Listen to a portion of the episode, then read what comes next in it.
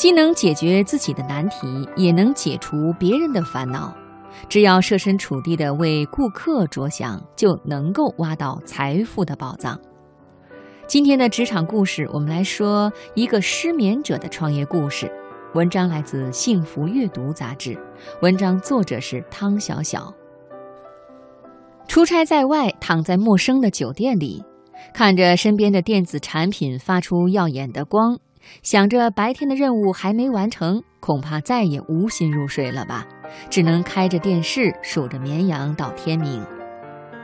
梅恩就有这样的苦恼，他是美国一家酒店的负责人，经常天南海北的到处出差。通常他都会选择一家偏僻的酒店入住，价格和食物的味道不多考虑，最关键的是要环境优雅，拒绝嘈杂，让自己能有一个好的睡眠，这样第二天才能有好的精神面貌。但是每次洗漱完毕，躺到酒店的床上，梅恩却怎么也无法入睡。房间的灯光总是很亮，电视上又总是不停播放精彩的节目，可以随时拿起电话和朋友聊聊天，也可以打开电脑搜搜最新的信息。有那么多的娱乐项目，怎么能安心入睡呢？就算打定主意什么都不干，但是脑海里还是会浮现各种各样的事情：怎么搞定明天的客户？怎么拿下那个重要的合同？怎么让自己的工作更出色？等等。这样的遭遇让梅恩很抓狂。为什么想好好睡一觉，竟然如此艰难？实在睡不着，随手拿起枕边的手机，开始浏览网页。一条消息引起了他的注意。全国睡眠基金会一项调查显示，三分之二的美国人表示，在最近一个星期之内睡眠不足。一夜好眠对不少美国人来说已经成了一件奢侈的事情。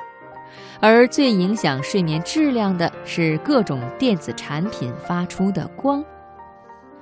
是啊，现在人们工作压力那么大，生活节奏又那么快。躺在自家的床上都睡不好觉，在酒店里又怎么能拥有好睡眠呢？在产生共鸣的同时，梅恩忍不住想：如果有个酒店能让客人舒舒服服地睡个好觉，一定会大受欢迎。出差回来以后，梅恩开始对自己的酒店进行大刀阔斧的改造。